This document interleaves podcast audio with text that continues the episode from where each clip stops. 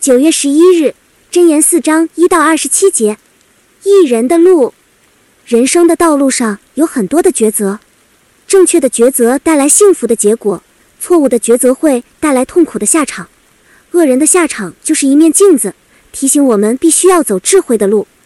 一到四节描写一位父亲对子女的耐心叮嘱，他回忆自己曾从父亲处获得的训诲，现在同样教导他的儿女要遵行神的道。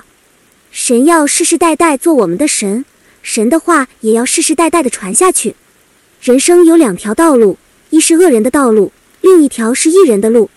这两条路不单是光明和黑暗的区别，更是生命和死亡的抉择。恶人的路是败坏，他们不做坏事就觉得坐立难安，作奸犯科是家常便饭。他们似乎可以为所欲为，但其实被恶捆绑。义人的路是宽敞和光明的。即便奔跑，也不至于跌倒。人不可以尝试恶人的道路，以免泥足深陷。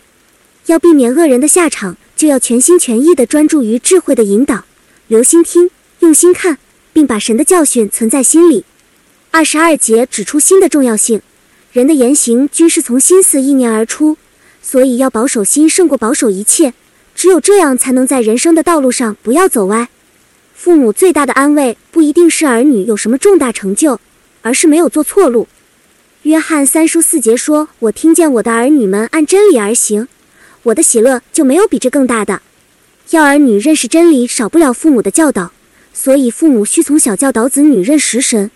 但若父母自己都不懂得热心追求和认识真理，又如何能够教导子女？